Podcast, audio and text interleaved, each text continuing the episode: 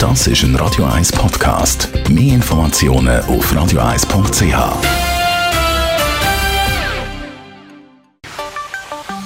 Der Finanzratgeber auf Radio 1 wird Ihnen präsentiert von der UBS. Stefan Stolz von der UBS, die aktuellen Ge Gegebenheiten, die zwingen uns, dass man eben nicht aus dem Haus gehen wenn es nicht wirklich notwendig ist. Wenn man jetzt ein neues Konto möchte eröffnen, dann muss man ja heute eigentlich nicht mehr aus dem Haus. Früher ist man typischerweise auf die Geschäftsstelle gegangen, um ein Konto zu eröffnen. Heute geht das auch online. Das ist eigentlich ganz einfach. Ein grosser Vorteil, man kann es nicht nur zu Bankschalteröffnungszeiten machen, sondern man kann es halt jeden Tag machen, auch am Wochenende oder am Abend. Und durch das ist man ein bisschen flexibler. Wie funktioniert das?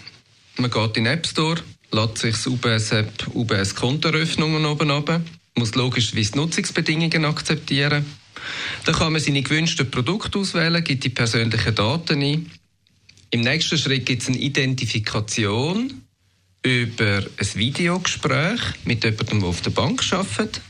Es wird ein Foto gemacht. Klar muss man auch seinen Ausweis zeigen, also musst deine Idee oder deinen Pass dabei haben, damit man auch die Bilder und Informationen kann abgleichen kann.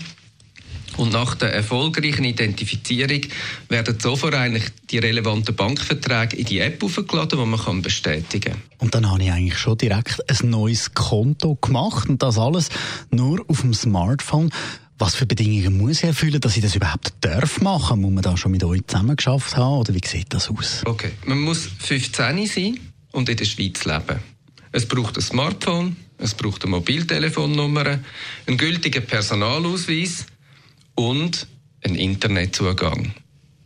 Wenn man das alles hat, kann man das problemlos am Wochenende machen. Danke vielmals, Stefan Stotz von der UBS. Da in Zürich. Online kann man also heutzutage ein neues Konto eröffnen, muss man nicht mehr unbedingt vorausgehen.